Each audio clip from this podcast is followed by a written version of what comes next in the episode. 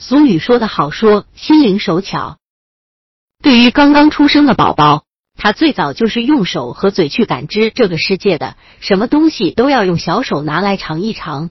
宝宝的小手越灵巧，他就会得到越多的刺激，发现更多有趣的事物。日本有位学者曾说过，如果想培养出智力开阔、头脑聪明的孩子，那就必须经常锻炼手指的活动能力。由于手指的活动而刺激脑髓中的手指运动中枢，就能促使全部智能的提高。既然宝宝的手指越灵活，宝宝就越聪明。那么在早期的家庭教育中，父母如何帮助未满周岁的宝宝活动双手呢？百度搜索“慕课大巴”，下载更多早教资源。现代医学研究。已经证实了，人体内的各个器官、每一块肌肉都在大脑皮层中有着相应的代表区，而手指的运动中枢在大脑皮层中又占据了较为广泛的区域。这些区域的神经中枢都是由神经细胞群组成。灵巧的动作时，能够激发这些细胞群的活力，使动作和思维的活动能保持有机的联系后相互对应。因此，手的动作越复杂，就越能积极的促进大脑的思维功能。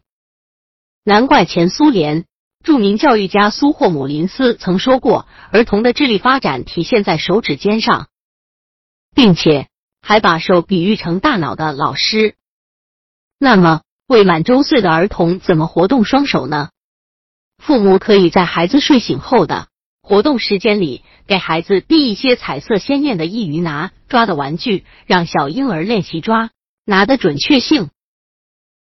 有人在托儿所里曾做过这样的实验，把未满周岁的婴儿分成两组，一组有意识的让婴儿进行抓拿等训练，另一组任其自然发展。结果，无论是反应能力还是理解能力，前一组都比后一组强得多。因此，无论是婴儿的父母，还是托儿所的老师都应该多和宝宝玩动手的游戏，让他多做手指方面的训练。那样，宝宝就可以通过小手更多感受周围的世界，接触更多的新鲜事物，宝贝就会变得越来越聪明。